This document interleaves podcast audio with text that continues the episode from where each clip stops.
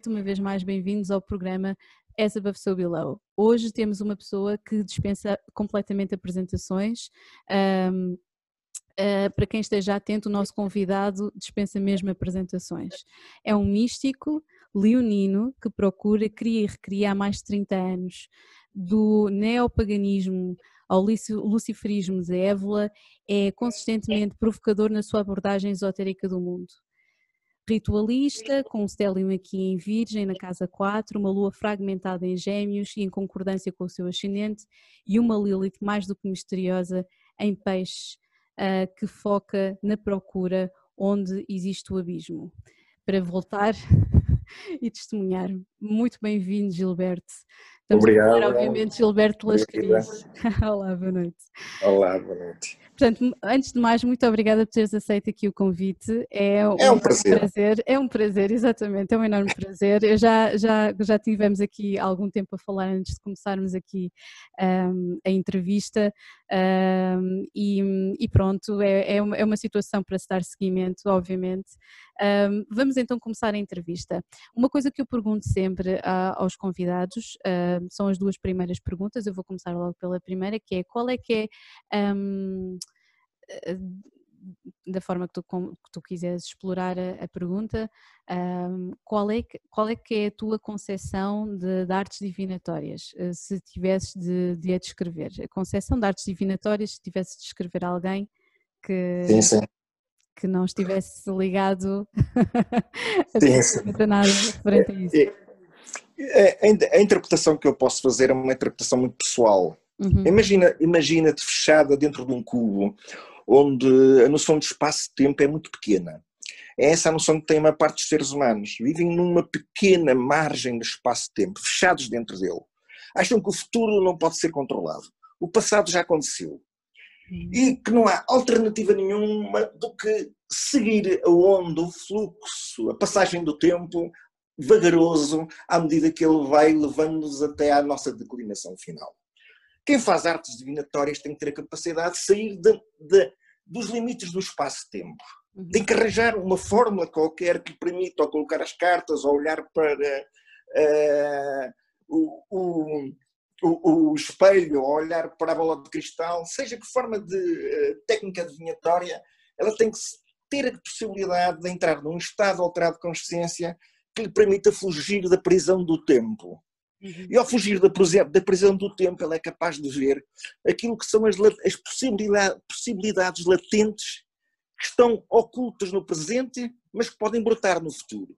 Quando tu uhum. revelas a essa pessoa quais são as possibilidades, possibilidades latentes que estão no teu presente, embora ela esteja fechada num espaço muito pequenino do presente, de espaço-tempo, ela ganha confiança para despoltar ou acreditar, ou acreditar, porque a crença é muito importante para mobilizar as forças do destino e que vai lhe permitir, através dessa crença, vai lhe permitir mudar o seu próprio futuro.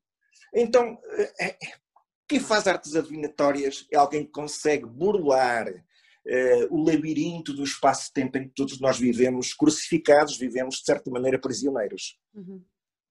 Ok. É, okay. é, assim como eu entendo a, a função do, da arte adivinatória. É uma perspectiva bastante interessante. Bastante interessante. Ok, obrigada. obrigada, Gilberto. Sim, sim. Uh, segunda pergunta. Se tivesses de descrever o teu signo leão, como é que o farias? É, eu descreveria de uma maneira que possivelmente não é a maneira como os outros descrevem, porque uhum. é, é um leão produto da minha experiência. Primeiro, eu sou um leão muito particular, sou um leão. Claro, cada leão. leão. Exatamente. É, Ou não fosse uma resposta leonina. Um leão, é. Muitas das vezes ao longo da minha vida eu pensava que não era um leão, porque não tinha aquela voracidade, aquela superioridade, e sentia muito tímido diante das coisas que me aconteciam. Uhum. Não tinha a capacidade de saltar para o, para o futuro. É um, um, leão do fim, é um leão que está próximo da Virgem, percebes? Uhum. E essa proximidade da Virgem dá-lhe uma racionalidade, por reflexo, tem um pouco a ver também com a Lua, com a Lua, tem a ver com a Lua também, uhum. que está no, muito próxima do, do, do, meu ascendente, que é essa visão por reflexo. Nós não vemos a realidade, vemos os reflexos, os reflexos do Sol, os reflexos do mundo espiritual. Eu funcionei ao longo da minha vida sempre assim. É um leão, mas é, é, um, é um leão visionário. Completamente, é um, completamente. É um leão apolíneo, no sentido do Apolo que pega na harpa, põe-na em cima do ombro e começa a cantar o hino aos deuses. E, portanto, é esse, é esse leão. Não é o leão dos negócios, não é o leão dos generais, não é o leão dos chefes de Estado, é o leão dos visionários, dos uhum. loucos, se quiseres, dos solitários também. Uhum. Uh, estavas a falar que é, um, que é um leão ali do segundo canato quase a tocar em virgem uh, e não é por acaso, temos aqui também vários, temos aqui um stélio em virgem Uh, muito pois, interessante, é. não é? Logo na casa 4 temos aqui, um, uh, ou melhor, sim, Mercúrio, Vênus, Marte uh, e Plutão também. E Plutão, exatamente. E Plutão também. É o, é o meu diabo, o meu inferno. Exatamente, temos aqui eu, eu... Uma, uma profunda necessidade de, um, de transformação através de, é, é, pelo menos é, é, é, realmente é uma leitura interessante esta, esta parte de, de, de haver aqui uma em, em, que tu, em tudo isto toca, principal, vou começar aqui pelo um Vênus, não é? Vênus aqui com Plutão na casa 4. Isto tem aqui, isto tem aqui uns contornos interessantes que eu gostaria de. de sim, sim, eu posso falar abordar. disso. Sim, sim, um pouco baseado na minha experiência. Sim, sim, sim, diz-me, é, conta-me. A minha, a minha experiência amorosa foi muito, um, foi muito criada em função do amor que eu tinha pela minha própria mãe. Sabes que eu tive um forte complexo de Édipo. Eu era um apaixonado por Freud, quando que interessante. Gilberto, Gilberto, Gilberto, olha, vamos, vamos, vamos fazer só uma coisa, porque eu sei, eu sei, e isto está a ser interessantíssimo de, de uma forma em que eu estou, eu nem sequer, nem te estou a colocar as questões, não sei se já percebeste, tu estás sim, simplesmente a apanhar no ar e estás a intuir e estás a continuar por aí, porque era, e, e queria exatamente, existem várias questões sobre isso e já, e já vamos aí. Eh, eh, foca-me então, eh, foca então aqui nestes pontos, uh, neste Stellium, de que forma é que, é que, porque isto gera aqui uma situação muito ritualista de ir a passo e passo e o pormenor das coisas, sim, não é? Sim, sim, sim. Conta-me então, conta-me então, desculpa. É, a, a, a, parte venusiana tem a ver com a, com a parte da Vênus, eh, eh, da Vênus do pecado, a, Ven, Vênus da sensibilidade. Uhum. Embora esteja numa virgem que é um signo seco, é um signo terra, uhum. mas é a terra da carne, percebes? Por causa da relação com Plutão. Uhum. E ao longo da minha vida, desde muito cedo, eu percebi que a sexualidade era uma espécie da porta para o inferno. Isto é, para a nossa memória coletiva, para a nossa memória imaginal, para a nossa memória enquanto um espaço que está fora do tempo, mas faz parte da nossa herança coletiva, que são os mitos, são as histórias sobre as fadas, sobre as histórias sobre os magos, etc, etc. Uhum. Lembra-te que eu comecei muito cedo a ler, a, a ler. Eu, aos 10 anos, o meu pai obrigava-me a ler uh, todos os dias, durante a manhã, um romance que depois, na hora de almoçar, tinha que tinha que lhe dizer resumir? que tinha lido. Uau. Dizer, resumir, resumir e interpretar. Muito bom. E, e eu testava aquilo porque eram romances do Júlio Diniz, que era uma coisa que horror. completamente enfadonha. Júlio Diniz, a sério, ai meu Deus, nunca teria imaginado. Ai que medo. Uma coisa completamente enfadonha. Que horror. E então um dia eu fiz o propósito, deu-me livros enfadonhos, mas obrigava-me a lê-los e obrigava-me a discuti-los com ele à hora do almoço. E um dia trouxe-me é, para casa um livro que foi a Notre Dame de Paris, a Nossa Senhora de Paris, do Victor Hugo. Eu fiquei oh. encantado com aquele livro e claro. a partir daí fiquei viciado na literatura. O meu pai viciou-me na literatura. O meu pai era um antiquário e, portanto, ele vivia também num universo mágico, que é o universo das antiguidades, uhum. sobretudo a arte sacra. Embora eu fosse Sim. uma família de padres, havia muitos padres na minha família. É eu sério? Muito cedo, é, é sério, é. Eu até, até a um certo momento da minha vida tinha pensado ser padre, mas, mas eu acho que foi mais por, por vingança da atitude do meu pai, queria que eu fosse advogado, um diplomata, um político, etc, etc. Eu por vingança disse que queria ser padre. Uhum. Mas eu acho que essa ideia de ser padre continuou ao longo da minha vida no sentido de uma espécie de padre do diabo. Uhum. É, é, é, contado nas histórias para ser um sacerdote de uma missa negra é preciso ser um padre, um padre consagrado pela igreja. Uhum. E, portanto, eu tornei-me foi precisamente o contrário. O contrário. Um padre da emancipação, da emancipação da, escra da escravatura intelectual e da crença e da superstição do que eu estava rodeado. E durante toda a minha vida eu fui um revoltado de ideias. Uhum. E, portanto, tem a ver com o Mercúrio que está em Stellium, que está uhum. na Virgem. Sim, sim, sim. Mas esse Plutão, esse Plutão é, é interessante, eu, eu, tive muita dificuldade em compreender esse Plutão, embora sentisse o Plutão na minha vida, porque eu tinha sonhos é, que nunca mais esqueci na minha vida, sonhos que eram tão reais como a vida real. De vez em quando uhum. eu acordava, batia com a mão na parede a perguntar: será que estou a sonhar ou estou acordado? como, é aquela, como é aquela história de um, de um místico asiático taoísta que um dia eh, sonhou que era uma borboleta, acordou e, pensa, e, e, disse o seguinte: será que eu sou uma borboleta a sonhar que sou um homem ou sou um homem que está a sonhar que é uma borboleta? Kafkian QB, Kafkian QB, sim, não, não é, é, é, é, eu acho que tudo, eu acho que tudo vale muito sinceramente, como eu costumo dizer, o, o, o, o, espaço e o mundo em que nós nos movimentamos é muito estranho, portanto eu acho que tudo pode acontecer. Pois. Uh, tudo pode acontecer. Uh, o relativismo realmente foi uma coisa que tinha de ser inventada por um peixe. e, mais não digo, e mais não digo. Olha, um, tendo, tendo aqui. Então, diz, diz, diz. diz. Não, não, não, ias continuar. Mas existe uma figura, ah, uma figura tenebrosa nesse Telium que é o Plutão, obviamente. Uhum. Diz que o Plutão é o senhor das riquezas. Mas eu, embora tenha tido a sorte de viver à custa das riquezas dos meus antepassados, isto é das heranças, porque isso é também Sim, a casa casa 4, exatamente, é casa 4, é, né? é, exatamente. É, tive essa, essa, essa sorte, é, que me permitiu libertar-me da vida enfadonha de advogado, que eu, que eu seguia. Mas é, tu estudaste e, Direito, não foi? Como é que isso resultou? Conta-me lá, conta-me lá tudo. Eu estudei Direito, estudei Sânscrito na Faculdade Nova, para desopilar do Direito na Faculdade Clássica de Lisboa. Uhum. E estudei Belas Artes também, só que ao fim do segundo ano fartei-me das Belas Artes, foi uma desilusão completa às Belas Artes. Consigo, consigo relacionar-me, pois. É, eu estava para ir para Belas Artes e meu pai disse, não vais para Belas Artes, então eu quero ir ser estilista. E o meu pai disse assim, ser mais pastelista ou quê? Isso é para padeleiros. Imagina lá na altura. Muito eu bom. não fui nem por uma coisa nem para outra. Nem para outra. A minha irmã seguiu, seguiu o estilismo e teve uma figura de importância na Zara e convidava-me para escrever textos sobre as roupas que eles. Que eles eh, pois é, tu tens alguns trabalhos sobre moda, como é que isso funciona? Sim, eu, tinha... sim, eu, escrevi, sim, eu, cheguei a escrever muito sobre a moda, mas a moda sob o ponto de vista esotérico. Sob o ponto de vista esotérico, sim. É, porque eu não via a moda no sentido de uma padroniza, padronização uhum. eh, de estação ou uma padronização eh, sazonal do vestuário. Claro. Eu via a moda como um vestuário que permitia exprimir, projetar no social determinadas ideias sobre o mundo espiritual. Uhum. É um pouco como o padre que havia aqui, havia aqui à minha volta vestido com aquela batina, claro. e que quando, eu quando o via vestido de batina e o vento lhe dava um bocadinho de vento, ele parecia-me estar a voar por cima, por cima das pedras, por cima, de, por cima do lugar onde caminhava. Eu achava aquilo fabuloso. Era um bocado tipo Matrix. Olha, de tal é, maneira é, que eu, a partir de um certo momento da minha vida, comecei a vestir-me tipo Matrix. É tu completamente preto, é isso. Tá? É, desculpa lá, é que isto entretanto cortou o som, não sei Sim, se foi. Preto.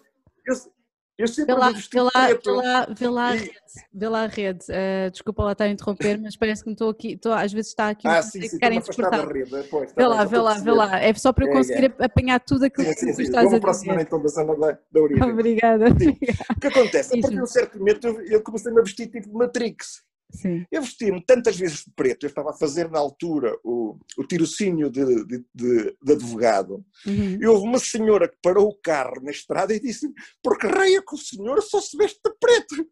Oh, e eu disse, porque sou discípulo do diabo. Ai, lindo. Sim, deve ter adorado, deve ter adorado.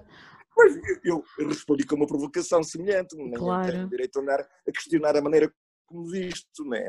Ora, esse pelotão perseguiu-me toda a vida porque esse uhum. Plutão para mim tem um pouco a ver com aquela fórmula alquímica, que é o vitriol, uhum. que é visita o interior da Terra, retificando, isto é, purificando-te, uhum. tu encontrarás a pedra oculta. Mas que uhum. pedra é essa oculta que está no fundo da terra? Eu penso que essa pedra é a pedra que caiu da fronte de Lúcifer, quando, quando é que essa pedra caiu da fronte de Lúcifer, essa esmeralda brilhante, e descer ao fundo da terra é encontrar-se com essa esmeralda, com essa, porque o Lúcifer era uma representação da sapiência divina, era uma, era uma representação do nós. E agora, em vez de termos que subir ao céu para encontrar Deus, o melhor era a gente descer ao fundo da terra para ver se, encontra, se, se o encontrava. Muito bom. E claro, para mim a terra representava o corpo, representava a carne, representava uhum. o sexo. Uhum. O sexo para mim sempre foi uma porta para entrar nessa dimensão abissal da, dos nossos atavismos, da nossa animalidade. Porque o que, é que, que, é que existe mais próximo do divino, senão os animais? Que são uhum. os seres mais inocentes que, que, existem à face da terra, juntamente com as árvores, não é? Uhum. E então, essa descida ao mundo da natureza, que inaugurou depois o interesse pelo, pelo paganismo, eu estive muito ligado ao budismo tibetano sim. sim, sim, da minha vida. Sim, sim, sim.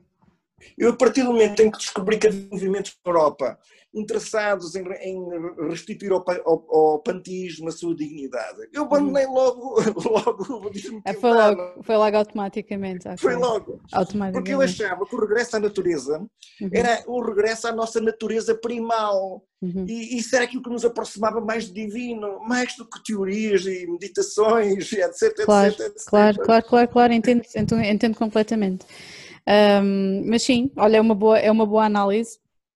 Uma análise lúcida, pelo menos, é uma análise lúcida. Um, existe aqui uma, uma coisa que eu acho muito interessante no, no meio de tanta, uhum. tanta, tanta dimensão virginiana, Uh, sim, sim. Tem a ver um bocadinho aqui com uma lua, e era isso que já ias pegar mais à frente, e antecipaste, obviamente, não é? Uh, sim, a lua, aqui uma lua em gêmeos, altamente fragmentada na 12 casa. Uh, o, que, o que é interessante é que depois tens uma Lilith em peixes. Um, é. e, e existe então aqui, como tu estavas a dizer, aqui uma, uma, e depois não é só existe, isso, toda, todas aqui, desculpa Existe lá, uma ressonância entre a Lua na casa de peixes e a Lilith no signo de peixes. Exatamente, sim. E depois não, não é? é? só isso, tens aqui todo um, todo, toda uma parafernália de aspectos, uh, decisão aqui uh, na Lua, portanto, uma Lua em oposição a Saturno, uma Lua em quadratura em Plutão, sim. e uma Lua também em quadratura em Marte, que faz aqui uma guerra aberta, uma ferida aberta com, sim, sim, uh, com a, pronto, com a primeira projeção feminina, não é do mundo. Sim, sim. Sabes que eu sempre, eu, eu sempre me identifiquei com a Luna, com a, a Lua. Uhum, e eu acho que essa configuração da oposição com Saturno é a oposição com o meu próprio pai.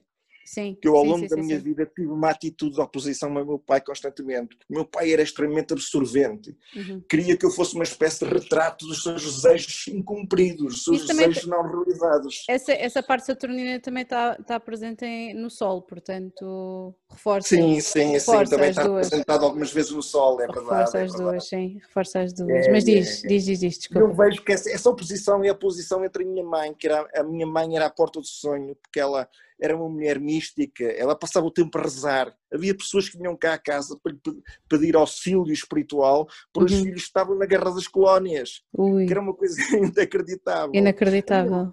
É, a minha mãe, através da oração, tinha um poder fantástico. Um dia eu estava na, na estação São Bento, tinha chegado a Lisboa, foi para aí há 10 anos, e eu disse: Oh, mamãe, eu roubaram a carteira.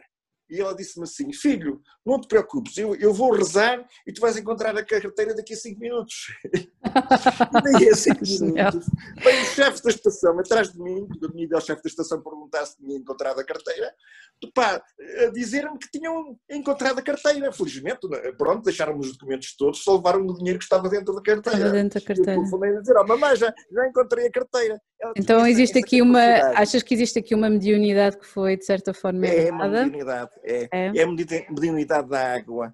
Por Exato. um lado é a minha mãe, é a representação da minha mãe, que eu adorava uhum. a minha mãe. Uhum. De tal maneira que adorava, que eu era um verdadeiro édipo que moldava e procurava as mulheres para minhas companheiras, para minhas namoradas, que fosse a imagem da minha mãe. A imagem da tua eu mãe. Tinha, eu tinha é, um, é um clássico, é um clássico. É, é um clássico. Eu tinha uma obsessão tão grande com a minha mãe, punha espelhos no, na, nos sapatos para lhe espreitar por debaixo das teias enquanto ela estava à janela, para tu veres a minha obsessão. sexual com a minha própria mãe. Bem, não, isso, e não é só isso, isso é uma, uma lucidez absolutamente incrível que tu estás a descrever. Oh, oh, eu acho que a maior parte das pessoas. É, lá é, está, existe, existe aqui. Eu sei, existe... Que, eu sei que isto é demasiado provocador contar estas coisas. Eu não acho que seja demasiado provocador, eu acho é que se calhar. Não, existem assim, tempos em tempos e todas as gerações ou de X em X, X, em X gerações temos, temos uh, uh, uns, uns, provocadores. Eu não posso, não pode esquecer que a tua Lilith em, em, em, peixe na casa 10 está exatamente na mesma de um Dali ou de um Alistair Crowley, portanto temos sempre pois, aqui uma, um, funcio, um, funcionamento muito ativo. Essa ah, pronto, então ficas a saber, então ficas a saber, olha, nada mal. já, já temos aqui cromos para troca, já temos cromos é. para troca, mas, mas de qualquer das formas tem, e tem a ver com uma sensibilidade muito grande e muito acrescida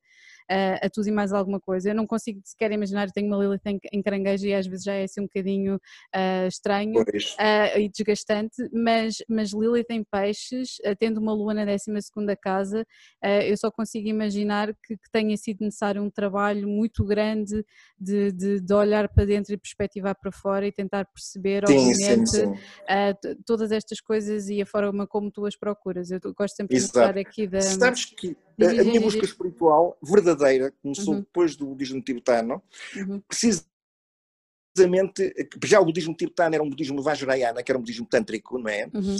Mas a minha, a minha, o meu caminho espiritual começou pela consciência de que a mulher era, era o veículo dessa, dessa ponte com o espiritual. De tal uhum. maneira que eu, a partir de um certo momento, criei uma teoria pela quantidade de mulheres que fui, fui encontrando na literatura, que tiveram um papel espiritual de modernização das ideias espirituais na sociedade.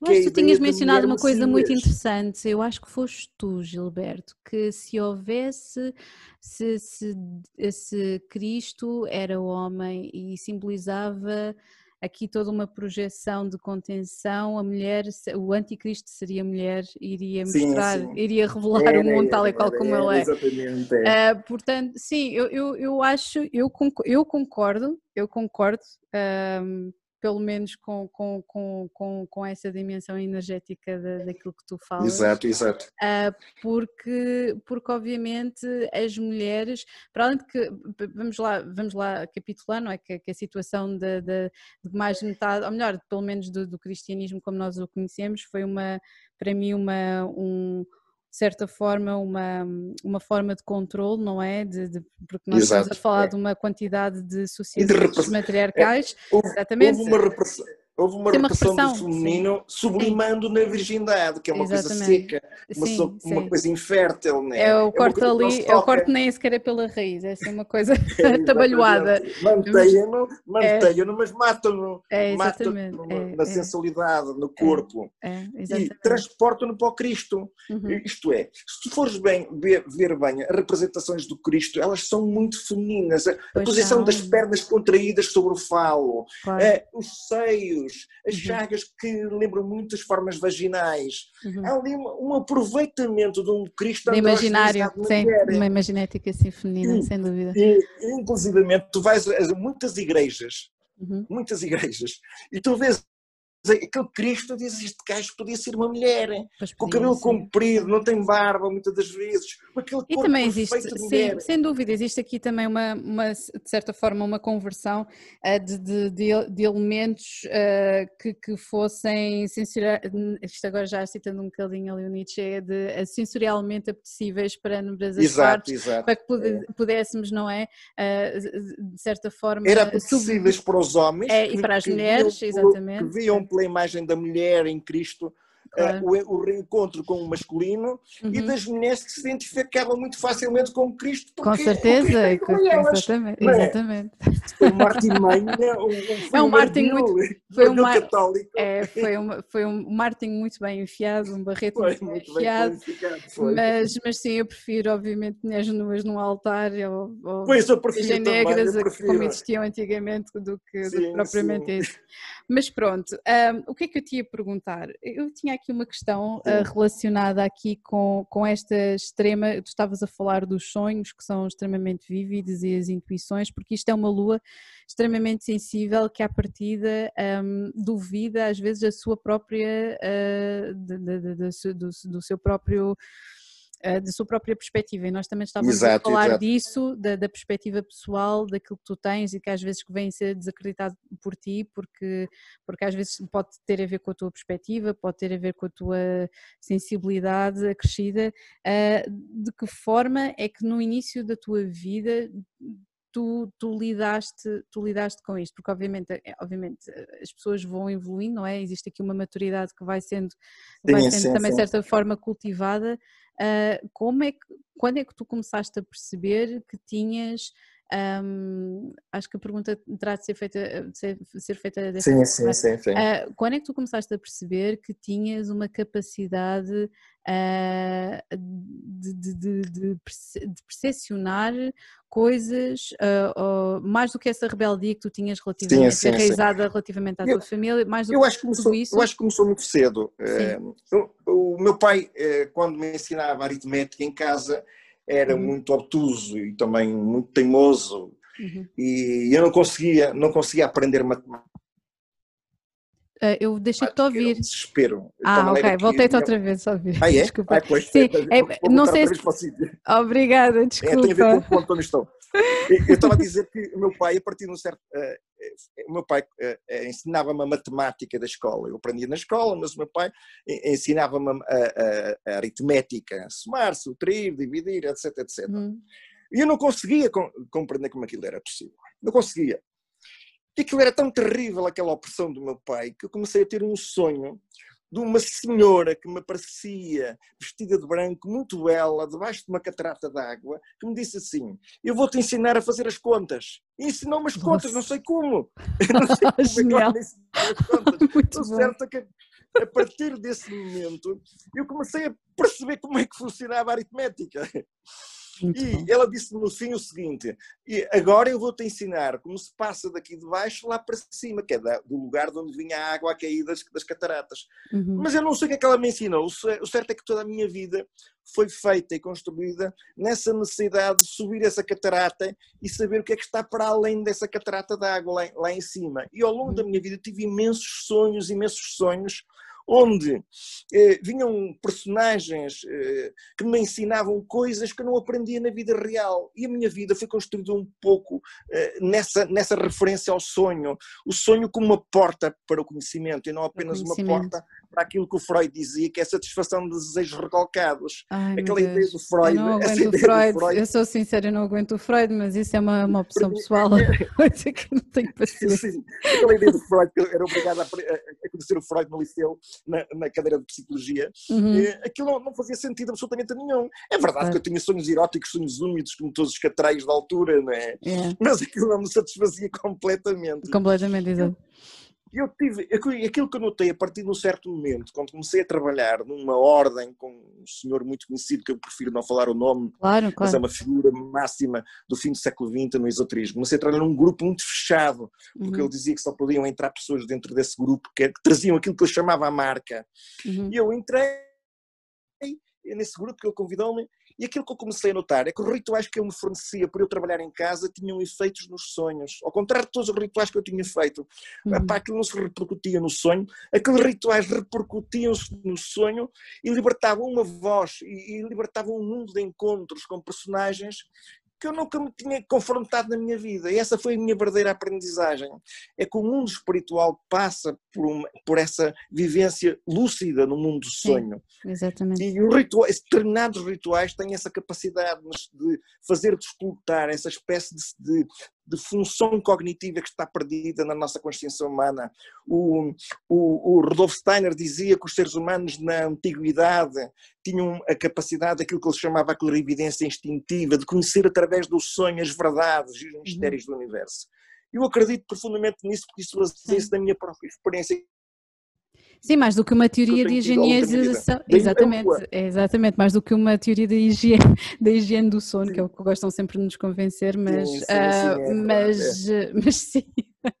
Concordo plenamente com o que tu O problema do Freud é que ele, no fundo, quer nos voltar a adaptar à realidade social, a tornar-nos funcionais. Sim, em vez de, ao sim. contrário do Jung, que. Eu ainda, acho que ele nos queria superficialmente funcionais. Eu vou, eu vou, sim, vou, vou meter-me aí por cima do.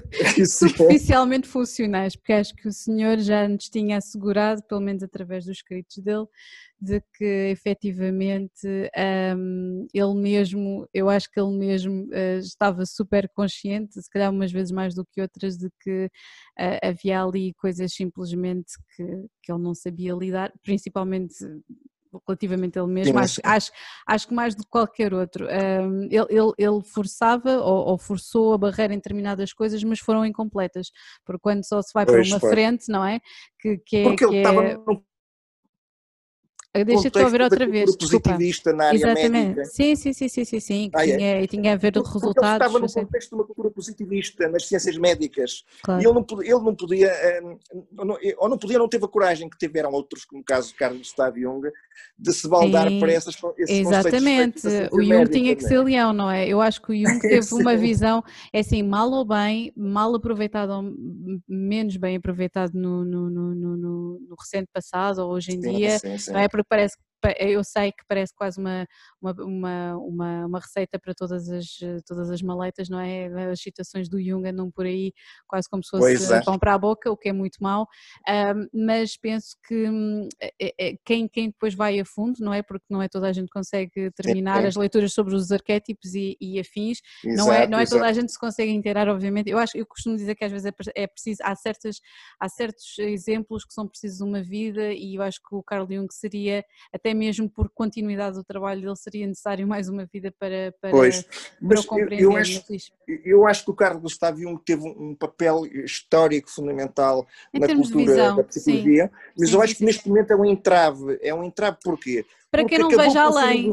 Para pois, que não veja acabou-se além. Por reduzir, acabou-se por reduzir tudo que é espiritual ou psíquico ou psicológico. Sim, sim, sim. sim, sim, sim, sim, sim, e, e, e, isso gera uma nova ignorância. É a ignorância nessa de pensar que tudo o que é espiritual pode ser redutível a um complexo psicológico, a um arquétipo, sim. seja o que for, a um conceito. Sim, sim, sim, sim, sim. as pessoas satisfazem-se, então, quando vão para aquelas práticas ditas espirituais dos movimentos, sobretudo New Age, uhum. acreditam que tudo é mental, porque uh, tudo, tudo, que é religioso e espiritual é psicológico. Sim. Quando tudo que é espiritual Sabes o que é que dá? tem impacto Sabes... no corpo. Mas o eu corpo acho. Também tem, tem um papel a representar claro, claro. espirituais. Mas, mas, Gilberto, aí nessa, nessa perspectiva, eu acho que às vezes é, é, feito quase de uma forma inconscientemente comercial, que é, se nós formos transmitir que isto é uma coisa mental, pode ser controlável, e a parte do controle é muito importante para que tu é, consigas é. vender uma ideia. Obviamente, é. obviamente que existem situações, eu acho que é preciso que as pessoas estejam cientes que existem coisas que está, estão eh, muitas vezes que ultrapassam, ou mais do que ultrapassam, nós podemos eh, perspectivá-las ou saber que elas podem acontecer, mas, mas, estão, mas está simplesmente fora de, do, do, nosso controle e do nosso alcance. Eu acho que isso incomoda que... e acho que essa dimensão também incomoda muitas pessoas no Sim. geral relativamente a estes temas que nós estamos a falar. Porque Portanto, os paradigmas, os paradigmas da sociedade sim. moderna, e eu digo a sociedade moderna, a sociedade pós-industrial, sim, sim, sim, sim, sim. sim, sim, sim, é, um, um, é, é uma concepção do humano reduzida a uma máquina que pensa, uma, uma máquina que reduz tudo a conceitos. Com certeza, e, obviamente, o, o, mundo espiritual não se pode reduzir a conceitos, é uma vivência que implica também a dimensão do corpo, a dimensão do sonho, e que nós perdemos completamente uh, o elo com o mundo do sonho, o mundo lúcido do sonho em que se pode lá viver, e com o nosso próprio corpo, até a própria sexualidade. Nada mais se tornou como uma espécie de catarse biológica, quase semelhante a ir à casa Hurra, alguém que fala, alguém que fala casa de banho. Para, para É ir à casa de banho para se aliviar. É quase uma, uma espécie de catarse biológica. Claro. Quando a sexualidade tem uma dimensão do sagrado que nós conhecemos desde a antiguidade, eh, uhum. pelas, pelas descrições que nós temos dos antropólogos, dos etnólogos, etc, etc. E que parece que o homem perdeu esse céu com a dimensão do sagrado na sexualidade. E é isso que eu acho que tem que se redescobrir a dimensão do sagrado na sexualidade, a dimensão do sagrado no corpo. O corpo é uma porta para essa dimensão do sagrado. Não se pode viver uma experiência espiritual sem ela passar pelo corpo. Senão é hum. apenas um conteúdo mental, Exatamente. é um conteúdo Exatamente. meramente efêmero, fica Exatamente. na cabeça, não fica no corpo. Só aquilo que permanece no corpo, como ferida, como marca, como, como tatuagem, é que, é que é, não é colado com cuspo.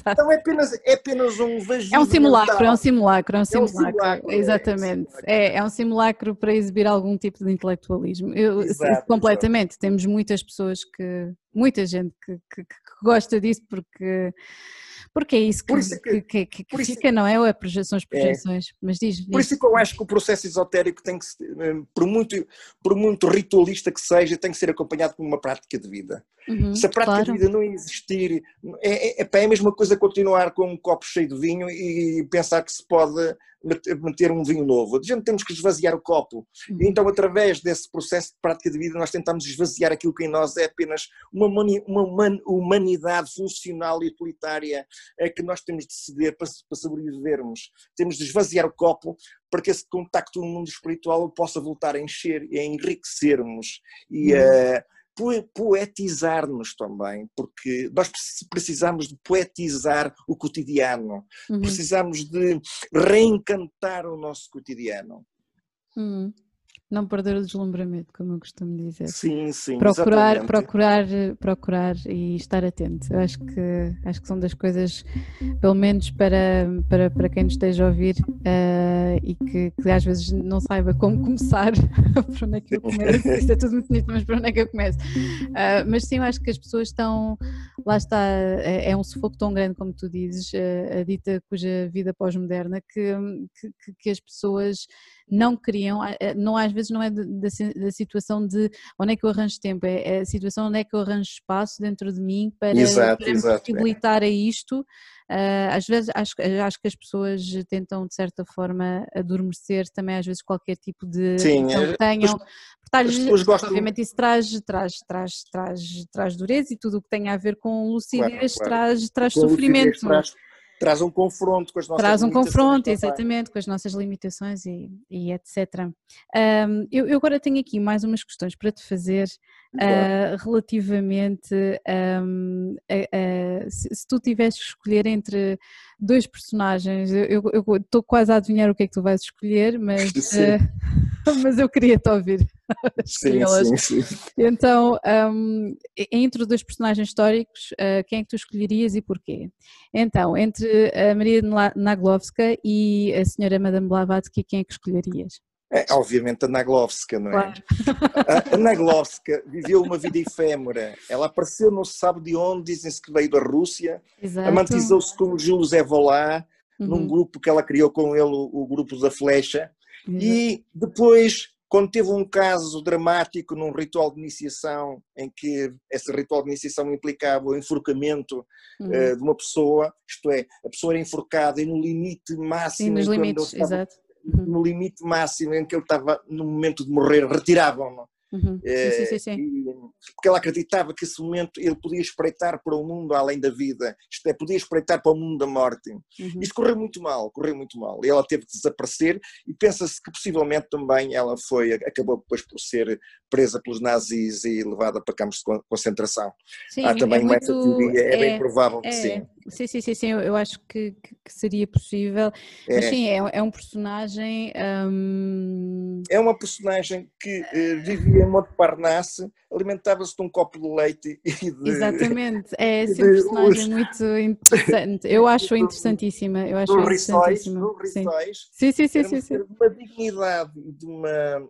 e simultaneamente de uma de uma, de uma compreensão sobre os mistérios do sexo. Ela falava que o sexo sim, também sim, sim, era a porta para esse, é para esse domínio espiritual. Basicamente e, quase todos, quer dizer, quase todos os... Eh, sim, quase sim. Assim. naquela época surgiram algumas pessoas como Cremers em Itália, como da Crowley, já tinham acontecido alguns no, no fim do século XIX também, uhum. Eh, e portanto é, aquele momento em que a sexualidade ainda tinha algum mistério, isto é, havia tabus sobre a sexualidade. Eu hoje não acredito muito que a sexualidade possa servir de grande apoio aos processos mágicos, porque a sexualidade do Crowley, do tempo do Crowley, do tempo da Naglovska, era uma, era uma sexualidade domesticada por tabus. Claro. E o ato de arrancar a sexualidade, os tabus, ou pelo menos de aceitar transgredir os tabus, era fundamental para, para a experiência do hoje sagrado. Em dia, porventura, se calhar hoje em dia, porventura, é um caminho inverso, mas por outra via, não é? Porque é uma banalização tão Sim. grande é, é que nós temos, temos que, temos que eh, não, é, não, é,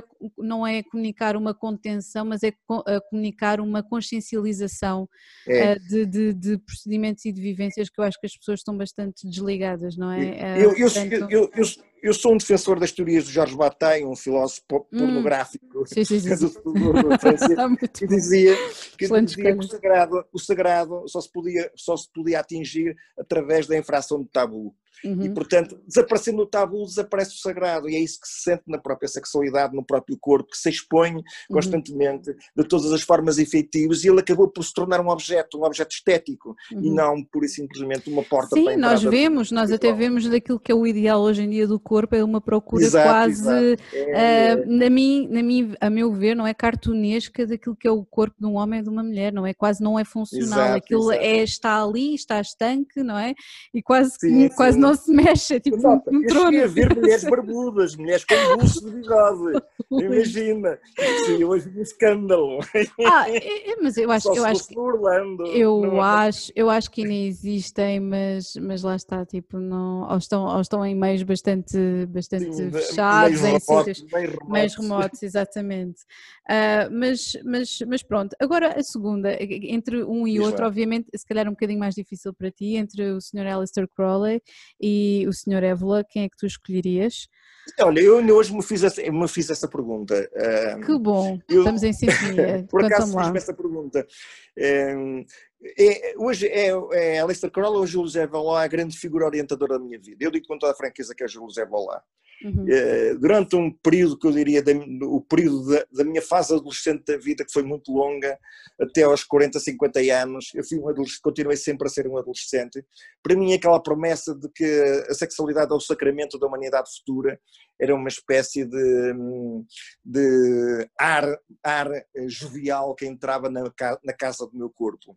Mas hoje estou muito mais próximo do, do Júlio Zé Volá. Estou próximo por, uh, porque, pela grandeza do seu, do seu pensamento pensamento, que é um, aquilo que se chama hoje um pensamento tradicional. A ideia do pensamento tradicional é, é a ideia de que existe um conceito de homem que havia nas sociedades tradicionais que, está a desaparecer ou desapareceu completamente da modernidade. Uhum. Essa ideia de homem é a ideia de, do homem que tem, que tem a capacidade de ter a consciência próxima de dimensões que são dimensões que faziam parte das, das uh, fases de evolução da humanidade que já quase desapareceram.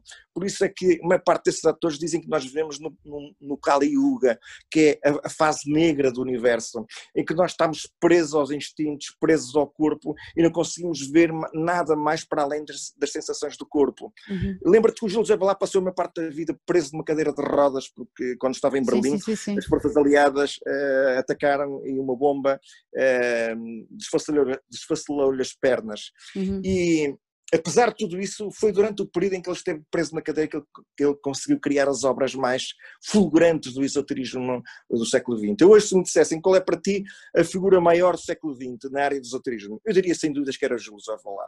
E vinha em segundo lugar, obviamente, o, o Alistair Crowley. O Alistair Crowley, ok. Uh, e, e, então, diz-me só uma coisa, uh, para, quem, para quem conheça um, a persona em si, não é? Que esteja dentro disso, quem não, quem não estiver, por favor, pesquise, porque vale a pena. Um, a, a, minha pergunta é a todos os contornos que tu certeza que gostas, não é? E que, e que aprecias que tem a ver com uh, uh, aqui uma certa provocação e, e, e, e, algumas, e algumas uh, como é que eu ia dizer? Aqui, uns, uns piscar, um piscar de olho sempre à, à, à, à, àquilo que era controverso, não é?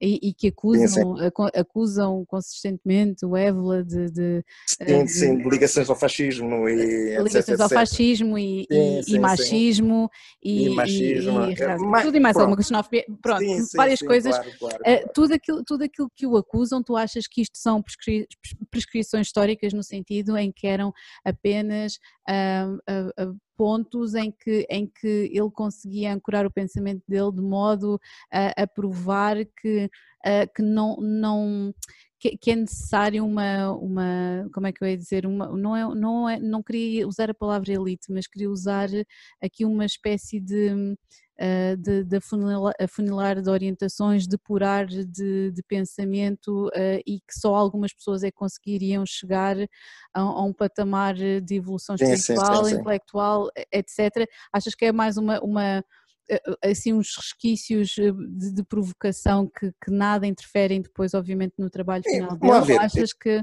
Diz, diz, diz. Sim, sim. É, é, a, questão, a questão da ligação dos esoteristas a, a alguns movimentos da extrema-direita uhum. do início do século XX é, é um alguns são mera propaganda, atenção, alguns são mera propaganda. É, o próprio Corolla esteve ligado a alguns grupos dessa natureza. Sim. A maior parte dos intelectuais e pesquisadores estavam ligados, de facto, àquilo que eram os movimentos fascistas da época. E por que é que isto acontecia? Porque eles tinham uma concepção do homem completamente diferente do homem burguês, que era um, um homem plano, é um homem superficial, ligado apenas à ideia de, de uma função, de, uma função produtora e reprodutora. Eles uhum. consideravam que o homem trazia dentro de si dimensões não visíveis, dimensões súteis da sua existência, que já estava perdida para uma parte da humanidade. Ora, a existência de uma hierarquia no universo entre formas súteis, próximas daquilo que era a origem de todas as coisas, chamemos Deus, chamemos o Um, como os neoplatónicos, outra coisa qualquer. E esta humanidade que eles viam à sua volta, presa a uma ideia, a uma ideia do homem igualitário, em que todos são iguais. Iguais em quê? São iguais nos direitos ao trabalho, o que é natural, são iguais claro, nos direitos claro. à saúde, etc, etc. Mas o homem não se pode reduzir a essa dimensão plana. É como nós usamos na, na literatura chamadas figuras planas, quando claro, fazemos E é quase uma hipocrisia de pensamento, ou dizermos que somos todos iguais quando Exatamente. reconhecemos efetivamente Por isso, que era normal que eles simpatizassem com os movimentos é muito, muito, muito aristocráticos e simultaneamente uhum. hierarquizantes dos movimentos fascistas. Ainda hoje, ainda hoje há muitos... Posso fazer uma pergunta? Desculpa lá estar-te a, a, bloquear o pensamento e ainda por cima tu és tão articulado. Deixa-me lá, deixa lá só te fazer então uma pergunta aqui a meio. Tu achas que é preciso existir, de certa forma, uh, aqui uma estratificação e uma... E uma um, e, e uma eu agora está-me a fugir a palavra, um, eh, aqui uma certa organização em torno da espiritualidade, ou seja, existir aqui uh, confrarias e, e organizações uh, com, com determinado tipo de, de, de, de, pessoas, com determinado tipo de perfil, de modo a que haja aqui uma, uh, um trabalho ativo em termos espirituais, ou sim, achas sim, que isto, sim, isto, é uma coisa que pode existir no isolamento de, de, de, Bem, não eu, seja que eu necessário? acho Sim, sim, sim. Diz. Sim, eu acho por minha própria experiência em grupos esotéricos muito uhum. variados ao longo da minha vida. Sim, sim, sim, sim. A maior parte dos grupos esotéricos estão condenados a, serem apenas associações culturais, uma razão muito simples. eu ia falar do confer... Pois eu ia falar aqui disto, sim, sim, sim, diz, diz. Porque eles fazem recruta... recrutamento sem nenhuma preocupação de seleção. E uma coisa essencial para o trabalho iniciático é que as pessoas tenham qualificações. Okay. Desde René Gannock, isso é muito claro, no início do século XX. As pessoas, para poderem usufruir do talento, do, do, dos processos esotéricos, é preciso uhum. terem qualificações. Muitas vezes qualificações muito simples, como autodedicação, persistência, disciplina, sim, disciplina. isso é uma parte das pessoas para coisas tão, tão efêmeras, tão aparentemente subjetivas, não, não tem essa, essa, essa capacidade. E limitou-se a consumir. Hoje o universo da espiritualidade é uma coisa de consumo, é o, como, falam, como falam os americanos, eu uso e deito fora. As pessoas hoje são polémicas, amanhã são, são kardecistas, outro dia são rasocracianos, outro dia são maçónicos, alguns uhum. são tudo ao mesmo tempo. Claro, claro, claro. Não, não, eu entendo, eu entendo, eu entendo. É a cultura de consumo, é a cultura de consumo que okay. invadiu o universo. Não, eu não direi do esoterismo, porque o esoterismo é inacessível a uma parte, parte, das pessoas, porque Sim, é um bocado à parte disso. Mas o mundo ocultista está transformado numa espécie de supermercado uhum. de ideias, eh, de, de, ideias as mais variadas, as mais sincréticas, misturando teosofia com voodoo, misturando com o rosacrucianismo, com maçonaria. É uma espécie de de escolha feijoada brasileira. escolha, escolha, aquilo, escolha aquilo que lhe der mais jeito, exatamente. Exato, e não, exato. Sim, exato. E esse sincretismo, numa sociedade multiculturalista como a nossa, é muito apelativo para a maior parte das pessoas, mas, quem, mas em si não tem nenhuma substância. Hum. E não uhum. tem nenhuma substância também porque as pessoas não estão, não, não estão dispostas a fazer, a fazer, fazer um esforço para, para ir para além de si próprias. Porque a verdade é o seguinte: o esoterismo prega uma ideia do humano que está para além do humano funcional, utilitário e burguês da nossa sociedade. É de um homem livre, de um homem profundamente autoconsciente, que só se segue a si mesmo, a sua própria vontade, e não a vontade do rebanho coletivo em que vivemos. Isso uhum. cria, obviamente, um, um conflito, uma tensão, que eu muitas vezes vejo nas minhas próprias ideias que escrevo no Facebook, em que tenho muitas vezes contrariar aquilo que é a tendência a tendência universalista dos multiculturalismos e das, das, ideias do politicamente correto. Nós temos que aprender a distinguir aquilo que é, aquilo que é o homem social daquilo que é o homem espiritual. Uhum. Eu posso ver numa sociedade onde eu naturalmente defendo uh, que a justiça, a, a, educação, etc., seja, uh, seja igual para todos, independentemente da cor, da raça, da cultura, da, da, do estatuto social. Mas quando nós estamos a, uhum. estamos a falar disso, isso é completamente normal. É, é, mas quando estamos a falar de, um, uma dimensão espiritual que está além de tudo isso, nós, nós, nós não podemos aplicar as mesmas leis deste, deste universo em que nós vivemos, este, este universo físico-social, às leis que pertencem à realidade do mundo espiritual. E seria deturpar, deturpar completamente o, o processo espiritual, porque o processo espiritual é um processo de refinamento, uhum. em que o homem se diferencia do homem diferenciado, como diz o Júlio Javalá. Uhum. Ele diz o Júlio Javalá, existem homens indiferenciados, que pensam todos da mesma maneira, como se fosse uma colmeia, e existem homens diferenciados que pensam, pensam por, si, por si mesmos. Claro. E estes homens que pensam por si mesmos vão ser sempre uma pedra no sapato da maior parte dos seres humanos atuais claro. e for como foram no passado. Exatamente. Ok, olha, gostei muito de te ouvir. Um, é, se, é, sempre, é sempre bom e agora poder ouvir assim uh, em entrevista melhor ainda. Um, sim, sim. Deixa-me fazer-te aqui uma pergunta que é aquilo que eu, que eu, que eu faço sempre no final, é um, se tens alguma sugestão para um programa destes que tem, que tem assim uma, uma, uma dimensão pequenina, mas, mas, mas consistente uh, e que tem como, como obviamente como missão, uh, estavas a falar da, da, parte toda do, do New Age, tens até aqui, uh, corrija-me se estiveres errado, criaste a confraria Sol, Sol Negro, certo, para, para responder de certa forma e dar formação. Pois, a confraria Sol Negro era uma confraria de artistas, não era uma ah, conf... É, isto é, ah, eu, eu, na altura, uhum. eu na altura que tinha 30 anos, que era, foi mais ou menos na altura que eu criei, eu juntei um grupo de artistas, nomeadamente um, um tipo do cinema que havia no Porto, que era professor de cinema na, uhum. na, na ESAP, okay. e formámos um, grupo de quatro pessoas, nomeadamente um homem teatro, etc, etc, trabalhava no TEP, era ator no TEP do Porto, no Teatro Experimental do Porto, e criámos uma coisa que foi uma ideia minha, que eles se juntaram, que é a confraria Sol Negro e Luva. E luva porque o,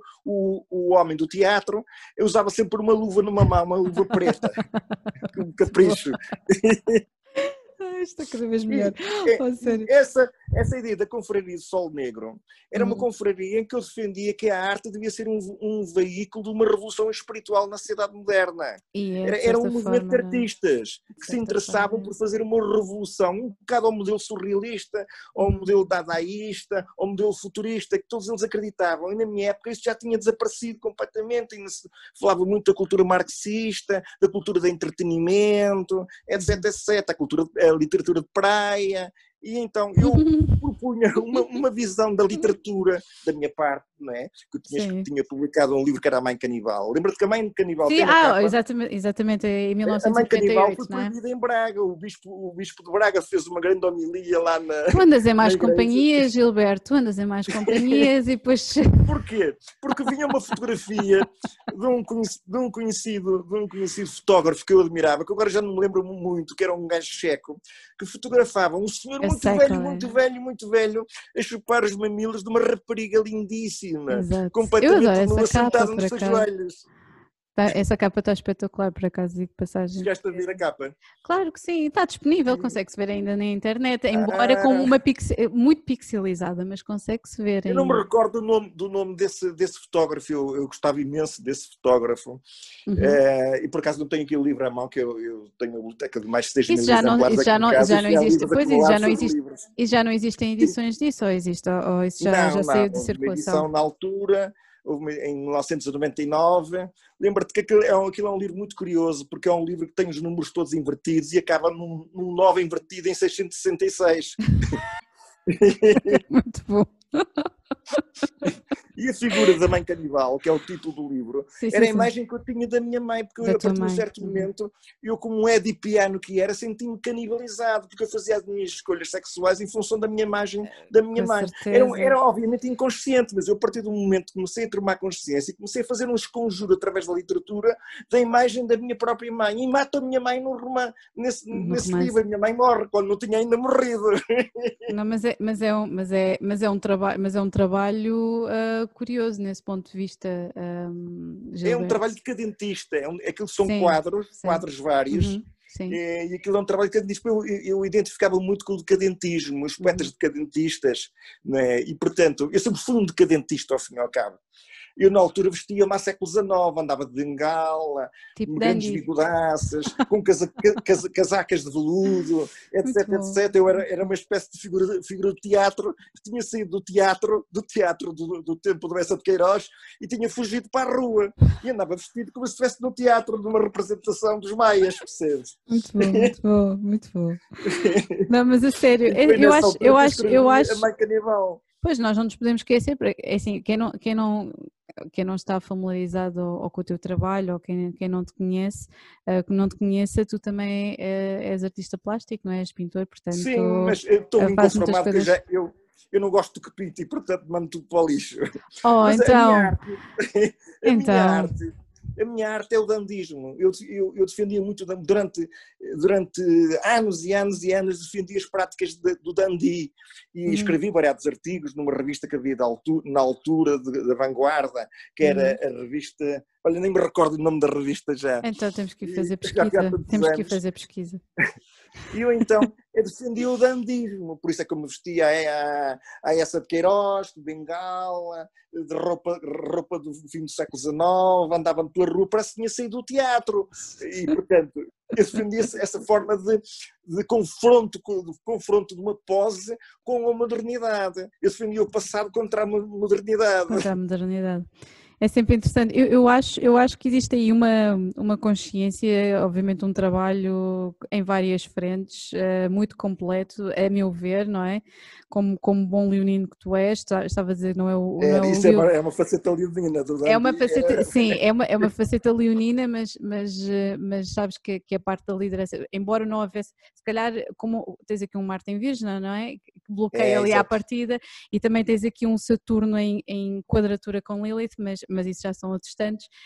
Sim, sim. Existe, existe aqui uma como é que eu ia dizer, que à partida, não é? Para, se calhar para, para, para, a tua percepção inicial, que não havia aqui esta, esta, esta de certa forma, esta, esta faísca, não é? De impulso para fazer determinado tipo de coisas, mas depois, através de uma acho que existe aqui um, olhar para o detalhe e para o pormenor que é sempre, é. sempre e de uma perfeição uh, de alcance de seres o mais completo sim, possível sim. em várias Sabes coisas, que eu sou um esoterista portanto... vulgar. Uh, um esoterista é de piano, um agora dizem que eu sou meio gótico, visto meio gótico, com, com, com botarras, botarras Doc Martens e companhia limitada. E companhia limitada. Mas estás, mas estás bem, estás bem, és tu, pronto, acabou-se com projeção sem projeção. Assim, muitas das vezes sinto uma espécie de teatro cotidiano, que era a ideia que eu defendia, que o cotidiano uhum. deve, ser um, deve ser um teatro, onde nós podemos exprimir as nossas obsessões mais secretas, não é? Uhum. E então, eu sou um esoterista, os esoteristas que existem em Portugal são esoteristas muito, muito certinhos, parecem,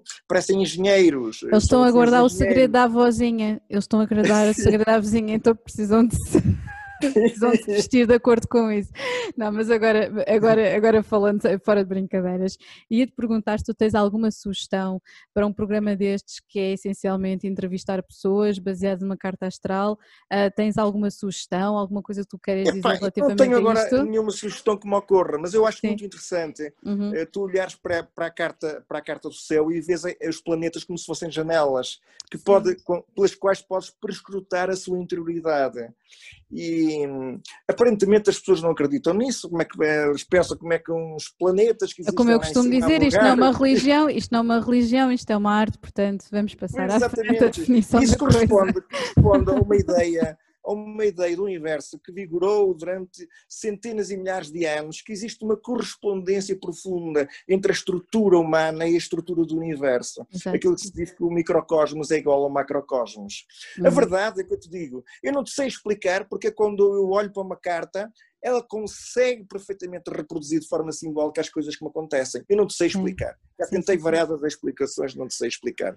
A única explicação que ninguém aceitará, obviamente, é que nós não estamos isolados do, do universo. Nós Com fazemos certeza. parte do universo. Claro. E como fazemos parte do universo, nem que seja uma participação ao nível inconsciente. É como se nós trouxéssemos uma, uma dimensão inconsciente dentro de nós que nos liga uh, visceralmente ao próprio universo. E daí uhum. os planetas, os símbolos que representam os planetas são suficientemente vivos para estimular eh, vocações, estimular eh, eventos, estimular eh, tendências que existem latentes na nossa personalidade.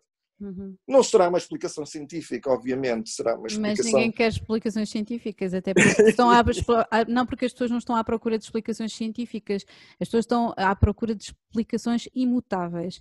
E a partir exato, do momento exato. em que nós tivermos a noção que nem a ciência é imutável, porque estamos sempre a, a absorver conhecimento novo que vem através exato, de, ou não conhecimento, não é? Ou, ou basicamente ao ruído sim, através sim, de tecnologia, acho que se nós fizermos um shutdown e, e, e se calhar pensarmos porque é que isto é um, continua a ser um assunto nos, em pleno século XXI, é sempre interessante porque, porque as artes eliminatórias, nós estamos a falar aqui da astrologia, continua a, pisar, não é? Pisar terreno e, e, continua cá e faz sentido e é sempre Exato. interessante ver a quantidade de hipocrisia que existe à volta disto, ou, o, obviamente um, ou um aproveitamento comercial que também existe à volta disto, portanto sim, temos sempre sim. várias frentes, vai sempre haver várias leituras porque as pessoas vão sempre pegar nesta arte de formas muito diversas e com intenções também muito diferentes. Portanto, olha, foi um prazer, Gilberto. Há mais alguma coisa que queres dizer? Uh, não sei. Não, é, preciso do, que tu abras uma janela qualquer, como quem abre com, quem abre com a chavezinha uma, uma caixa de segredos. Uhum. E portanto, não me ocorre nada neste momento. Ok, está bem, sim senhora. Gostei então, muito olha, da tua entrevista igualmente, e agradeço esta oportunidade de fazer uma espécie de rememoração do meu passado, a rememoração, a rememoração da minha singularidade humana, uhum. Eh, porque é assim verdadeiramente que eu sou leão, é na minha singularidade humana. Uh, e pronto, muito obrigada pela oportunidade. Obrigada eu, obrigada eu, Gilberto. Um grande beijinho, obrigada. Um grande beijinho, igualmente, igualmente. E pronto, olha, terminamos. Terminamos. Foi muito divertido, pá. Obrigada. Disse aqui uma carrada de insultos, insultos à inteligência positivista. Não, mas, olha... não te preocupes com isso, não te preocupes com isso. É tudo, é tudo mais do que válido e percebe-se. Ainda me ri bastante é, com estas é, coisas. Eu consigo, eu consigo perceber às vezes, eu tenho plena noção que as pessoas, à medida que vão avançando, ou ganham tolerância ou perdem tolerância. Eu, Sim, de certa isso, forma. Isso é que mais bebidas fortes, pá. É completamente. Sim, ganham é, tolerância, então. É, é, é, não, é, não estou a gozar, eu, eu, eu, tenho visto tanto isso que chega a ser cómico.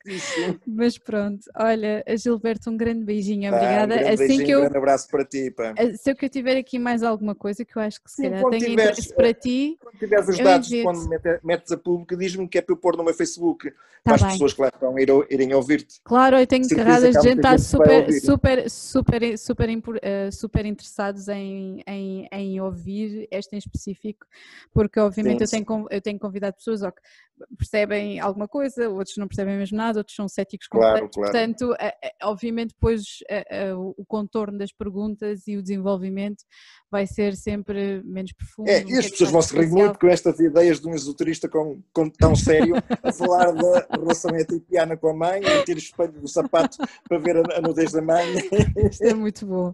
Isto vai matar a minha reputação, pá. Claro, não vai nada. Não é nada que tu de certeza que não faças quando. Tintas, não é? se, se eu não quisesse provocar o espírito das pessoas, não tinha contado isto. É? Exatamente, claro que sim. É só a minha ideia de que nós somos um bocado também. Não, eu droguei-te à partida. Eu droguei-te à... Um bocado joker. Com um bocado. Não, eu droguei-te à partida e depois tu desbobinaste a cassete toda, estou a brincar contigo. Pois Olha, um grande beijinho para ti, tá, Gilberto, e muito obrigada, muito obrigada por este pedacinho. Obrigada. Obrigado, Igualmente, obrigado. obrigada. Beijinho, ah, beijinho. Fica bem. Beijinho. Beijinhos. Teşekkür ederim.